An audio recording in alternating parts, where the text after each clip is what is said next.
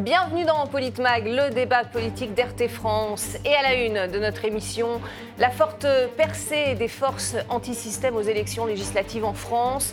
72 députés La France Insoumise ont fait leur entrée à l'Assemblée nationale.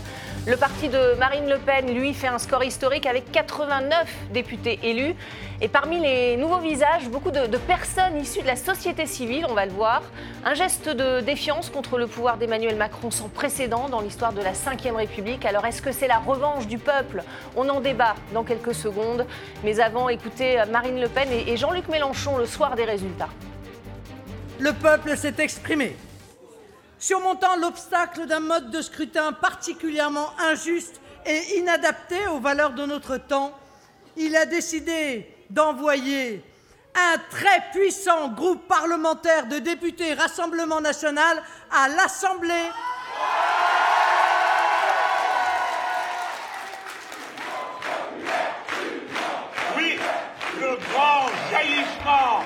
de l'histoire, du plus profond de ce qu'est la France des rébellions et des révolutions. Oui, ce grand jaillissement dorénavant a un visage, le visage de notre collectif, celui de l'Union populaire.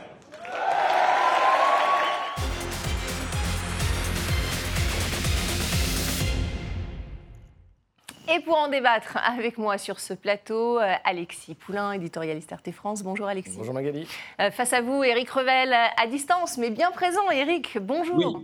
Bonjour à tous les deux. On va rentrer directement dans, le vif du sujet, si vous le voulez bien. Euh, question directe pour vous. Est-ce que les, ces résultats, Alexis, sont, sont, sont, une revanche nette du peuple français face au pouvoir hyper présidentiel Je ne dirais, dirais, pas une revanche. Je dirais que c'est finalement ce qui est le plus près euh, du vote avec quand même un bémol, c'est euh, ce taux d'abstention euh, historique, hein, plus de 54%.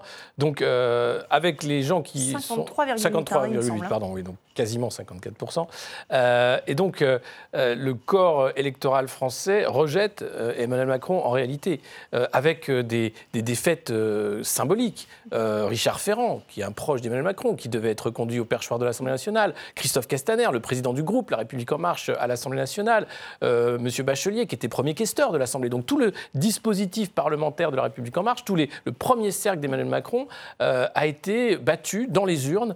trois ministres qui sont également battu dans les urnes, euh, ça veut dire que non, il n'y a pas un projet, il n'y a pas de plébiscite pour le projet d'Emmanuel Macron. Il a été élu par défaut face à Marine Le Pen. Marine Le Pen, elle, oui, peut dire qu'elle a pris sa revanche parce que, euh, sans proportionnel, 89 députés euh, du Rassemblement national à l'Assemblée nationale, c'est euh, plus de 10 fois plus. Hein. Il y avait 8 députés en 2017, 11 fois plus, voilà. ça veut dire que derrière, des oppositions réelles vont peut-être voir le jour à l'Assemblée.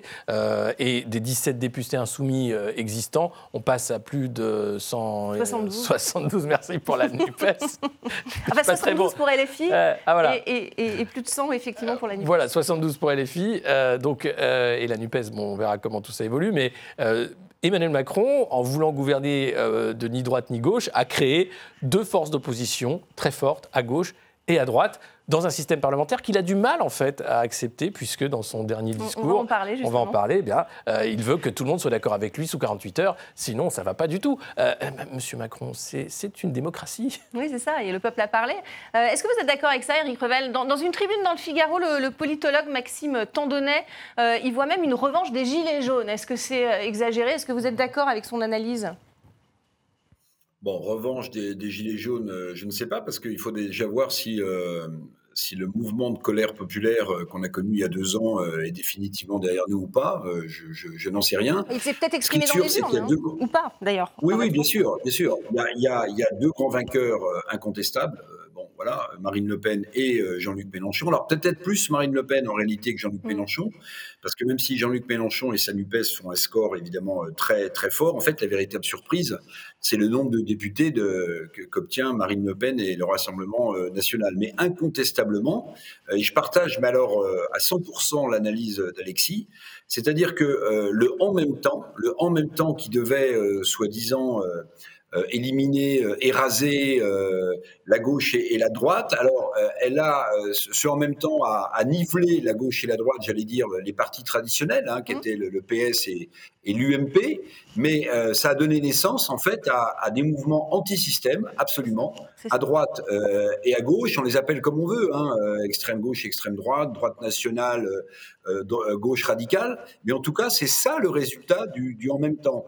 Et je vous rappelle quand même qu'en 2017, euh, Emmanuel Macron avait expliqué que l'un des buts de, politiques de son quinquennat, c'était de faire disparaître euh, la droite nationale, l'extrême droite. Bah, le résultat, il est là. Non seulement il n'a pas fait euh, disparaître, mais il l'a multiplié par 11 à l'Assemblée nationale, en dépit d'un système électoral qui n'est pas favorable au parti de, Marine Le Pen. Alors évidemment, maintenant se pose la question de la gouvernance, de l'instabilité des institutions françaises. Parce qu'en face euh, d'Emmanuel Macron, il y a maintenant une Assemblée qui a l'air extrêmement euh, décidée. Euh, bon, il souhaitera peut-être des majorités, on le verra tout à l'heure, mmh, de, circonstances précis. Mais en réalité, on aboutit à quelque chose qu'on n'avait pas vu depuis 1988 en France, c'est-à-dire un président qui se retrouve, hein, il faut le rappeler, mmh. avec une Assemblée sans majorité absolue. Donc les cinq années du second quinquennat d'Emmanuel Macron risque pour lui d'être extrêmement longue. Alors, on reste sur cette thématique de, la revanche du peuple. Pour Emmanuel Macron, en tout cas, ce vote ne signifie pas, on en, a parlé, une remise en cause de, son programme. C'est en tout cas ce qu'il a semblé dire à l'issue de, ses rencontres avec tous les représentants des, des forces de la nouvelle Assemblée. Écoutez-le. Françaises, Français, mes chers compatriotes, le 24 avril, vous m'avez renouvelé votre confiance en m'élisant président de la République. Vous l'avez fait sur le fondement d'un projet clair, et en me donnant une légitimité claire.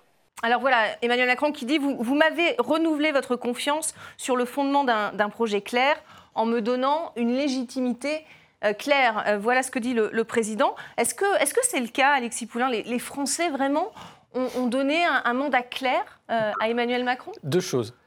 J'aimerais que quelqu'un puisse expliquer ce qu'est le projet clair d'Emmanuel Macron. Mm. Euh, il a fait euh, des lettres Même les journalistes pas, des grands discours, mais, lui-même, mais lui-même, je ne sais pas quel est son projet. Jamais il ne le dit réellement. S'il a un projet, c'est une politique austéritaire digne de la troïka pour arriver à remettre les finances publiques à l'équilibre en 2027. Pour promettre ce qu'il a fait à l'Europe, puisqu'il y a eu euh, les aides, un Covid, etc. Donc un pays endetté, des services publics exsangues, des cabinets de conseil qui conseillent de toujours faire plus avec moins. je ne vois pas quel est l'autre projet. Et puis ce travail. le travail non pas pour gagner plus, mais pour essayer de sauver l'économie française, mm. puisqu'on en est là, hein, dans une économie de sauvetage. Donc son projet clair, euh, il ne le dit pas parce qu'il ne fait pas envie. Euh, ensuite, le contrat clair, le renouvellement de confiance, c'est faux. c'est encore une fois, Emmanuel Macron est élu sur une fraude, c'est-à-dire sauver la République face à Marine Le Pen. Marine Le Pen, elle a 89 députés, elle fait maintenant partie du champ républicain, comme le dit Gérard Larcher et comme le disent maintenant tous les autres. Comment voulez-vous mettre hors cadre de la République un groupe parlementaire, une personne qui fait de la politique depuis 20 ans dans ce pays et pour laquelle les Français votent massivement? Euh, Donc le, Front républicain a vécu, il vient de s'effondrer sous nos yeux. C'est aussi là une des conséquences des 5 ans d'Emmanuel Macron. Euh, et son projet clair, tout comme le mandat clair, n'existe pas. C'est de l'entourloupe, encore une fois. Emmanuel Macron est élu par défaut pour justement faire barrage, soi-disant, à cette extrême droite. Euh, aujourd'hui, il est question de travailler au premier avec tour, le hein, mais pas premier tour, bien sûr. Pas mais, au deuxième. Mais, mais, voilà où nous en sommes. Donc, euh, c'est faux. Il faut que quelqu'un, à un moment, arrive à approcher ce monarque présidentiel pour lui dire Monsieur le roi, vous faites là euh, une mauvaise analyse, attention, le peuple gronde. je crois qu'il ne voit pas il, ne le risque pas, en fait. Non, non c'est un déni volontaire. Mais Éric Revel, est-ce que vous nous entendez? Je, pense que oui. Oui, absolument. À présent, je vous entends, euh, La phrase d'Emmanuel Macron, hein, quand il dit Vous m'avez euh, renouvelé votre confiance sur le fondement d'un projet clair et en me donnant une légitimité claire, est-ce que vous êtes d'accord avec ça?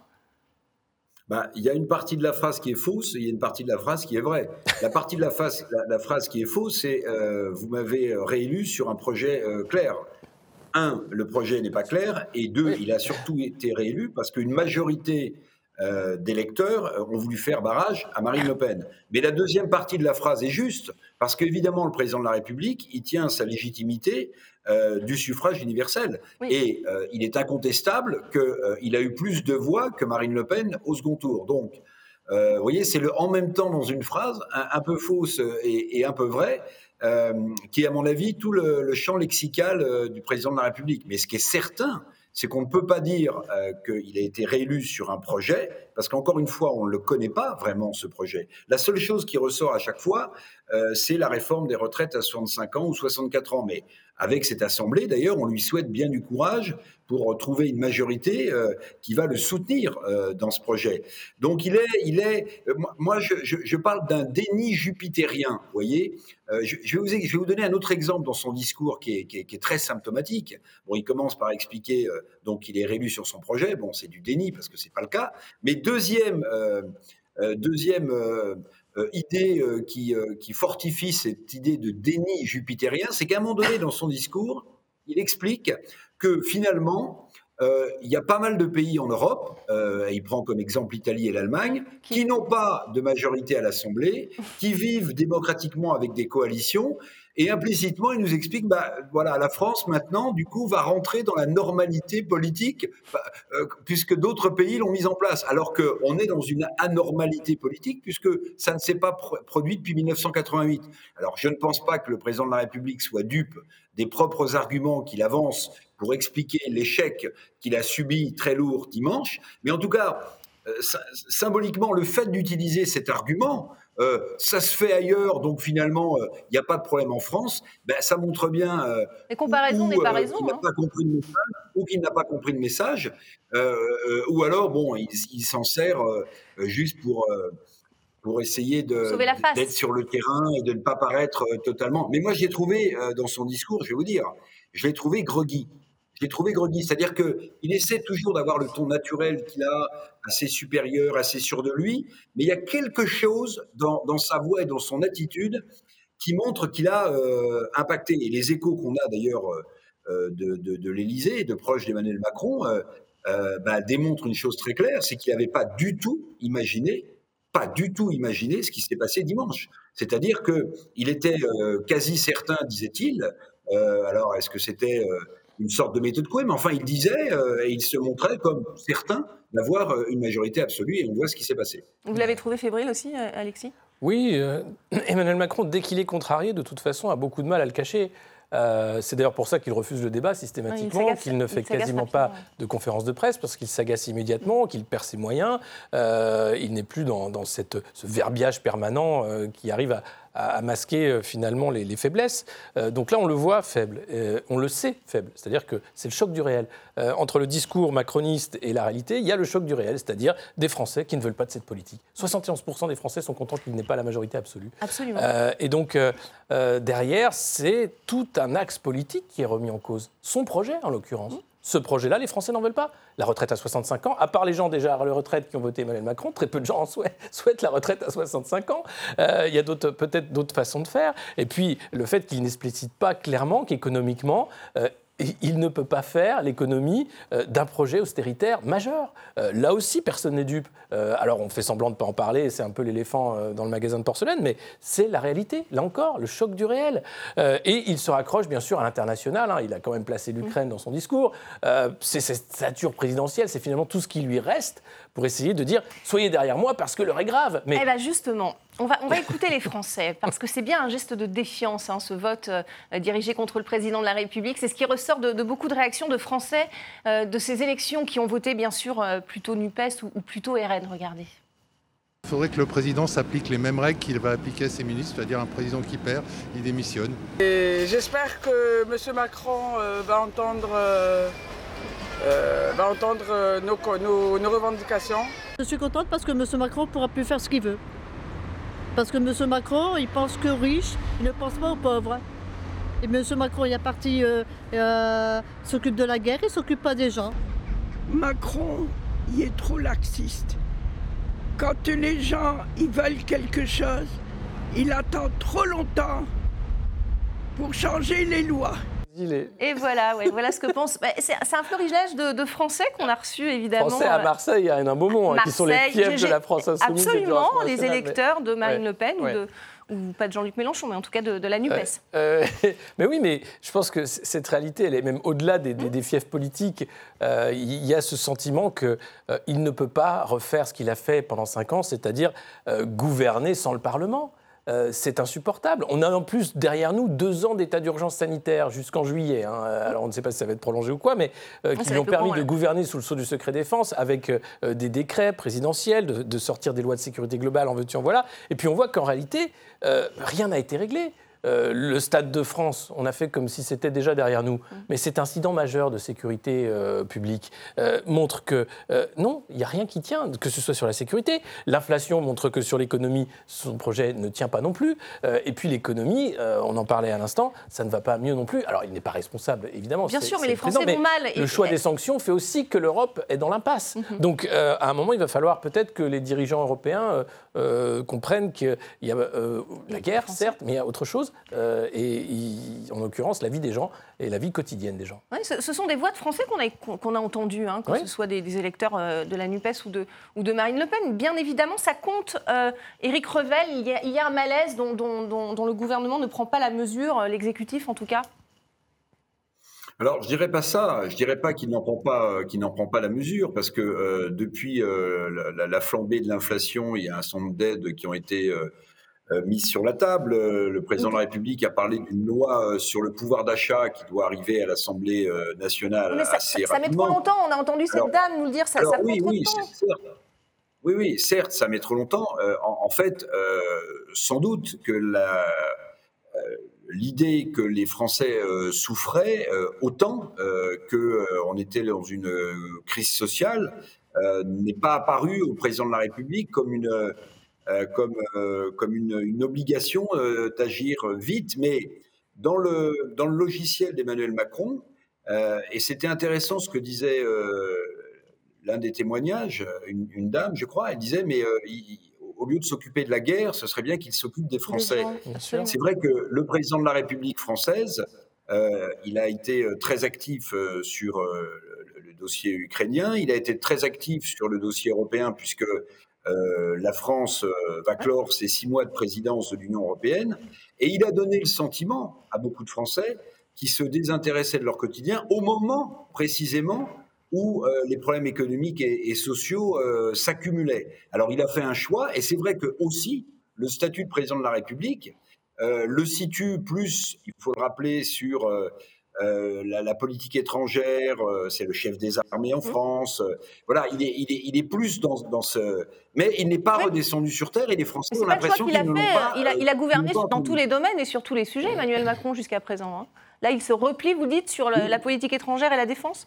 Oui, bien sûr, bien sûr, bien sûr. Il se replie sur la politique étrangère. Euh, le, le problème, c'est que son intervention, euh, vous l'avez sans doute noté, pas une seule fois, il ne cite le nom de sa première ministre, euh, Elisabeth Borne. C'est-à-dire qu'en ne la citant pas, en ne la citant pas, il assume en même temps, si j'ose dire, le rôle de Premier ministre euh, bis ou de Premier ministre euh, premier avec une Première ministre bis. Donc c'est très particulier.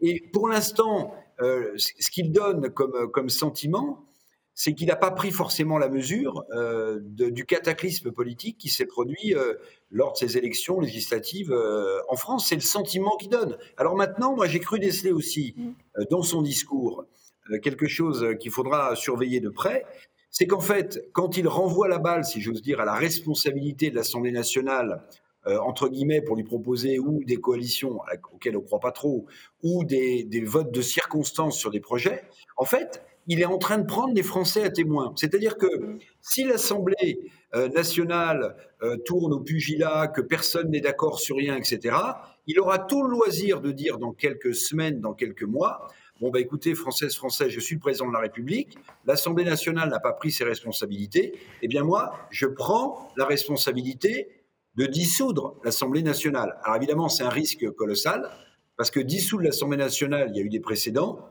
1997, Jacques Chirac, qui a, pour des raisons euh, de critères de Maastricht économique, euh, dissous l'Assemblée nationale et qui s'est retrouvé avec moins de députés qu'il n'avait auparavant. Donc dissoudre l'Assemblée nationale, c'est c'est risqué. Et dans la situation de fragilité politique dans laquelle est le chef de l'État français, dissoudre, c'est un fusil à un coup, parce qu'ensuite, s'il dissout et que ça ne marche pas, bah, il ne peut plus que se démettre. Alexis, euh, vous voulez rajouter quelque chose sur Moi, la je pense dissolution? qu'avant la dissolution, et effectivement, c'est une arme très dangereuse pour euh, Emmanuel Macron. Il va, alors il a essayé, hein, bien sûr, le coup du gouvernement d'union nationale. et Il a eu une fin de non-recevoir de la Mhm. part des oppositions, mais il va pouvoir essayer de construire une sorte de majorité euh, de circonstances en fonction des, des, thématiques. Donc je pense qu'avec les différents groupes existants, il y a toujours une capacité de gouvernement. Il n'a pas euh, là, il n'est pas dans la minorité, il a une majorité relative. Euh, donc les Français, vous l'avez dit, sont contents à 71%. Mais hein. évidemment, les Français ont besoin de débats parlementaires. Sinon, c'est dans la rue que mmh. se passent les choses. Euh, et on voit comment la, violence d'État s'est déferlée sur les, Gilets jaunes à l'époque de, ces manifestations sociales. Donc, tant mieux si l'Assemblée nationale redevient un lieu du débat et un lieu vivant du débat, et pas une chambre d'enregistrement des choix élyséens, comme ça a été le cas mmh. pendant cinq ans. On va suivre cela, bien évidemment. Tout de suite, c'est le, le coup de cœur, le coup de gueule de Politmag.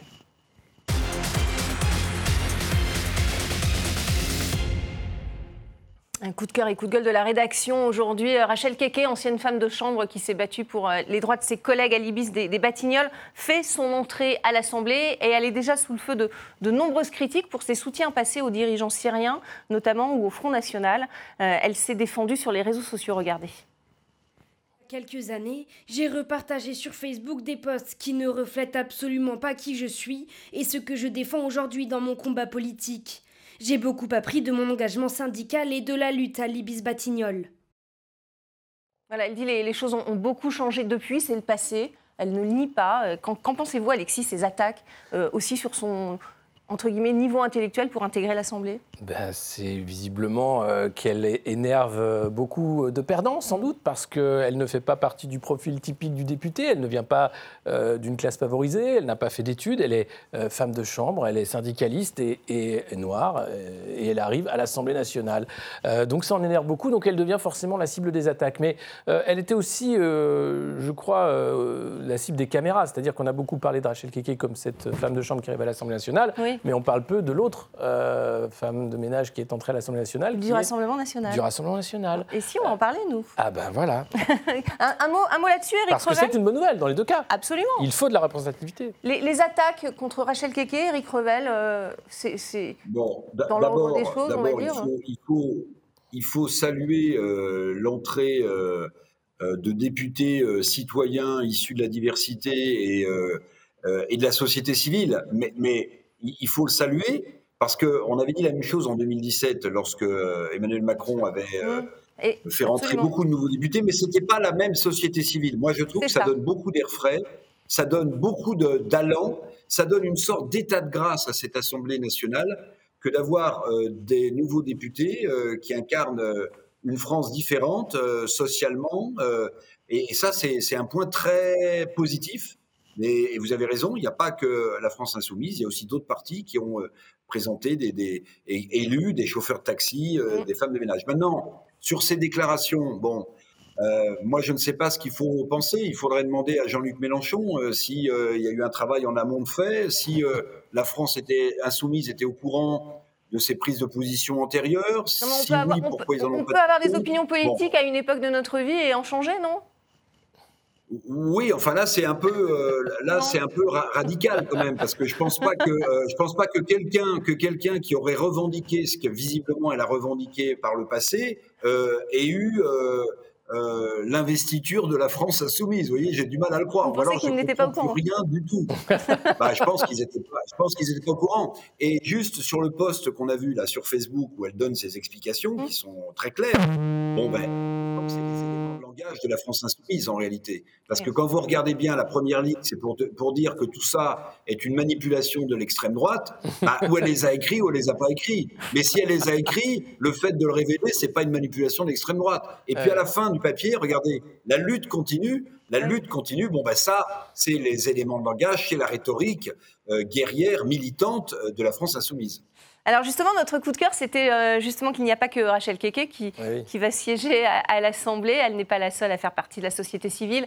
Dans les rangs du RN, il y aura une ancienne femme de ménage, un accordeur de piano qui est aveugle, une auxiliaire de vie, un chauffeur livreur et, une agent d'entretien de, grande surface. Ce sont les, fameux derniers de cordée, ceux qui ont été en première ligne aussi, on s'en souvient, pendant la crise sanitaire. Euh, selon vous, Alexis, il nous reste quelques minutes, euh, vont-ils être audibles dans, cette, dans cette Assemblée, euh, ils pourront en tout cas faire part de leur vécu. J'espère qu'ils seront audibles. J'espère euh, que le groupe euh, Rassemblement national va leur permettre d'exister justement et de porter des, causes sociales. Parce que on a tendance à oublier. Enfin, il y, a toujours le fait de dire que le Rassemblement national est un parti d'extrême droite, que c'est un danger pour la République. Non, c'est un parti populaire aussi. le vote ouvrier, le vote des salariés, des travailleurs, il est du côté du Rassemblement national. Donc c'est normal que les élus du Rassemblement national soient représentatifs de, de ses électeurs.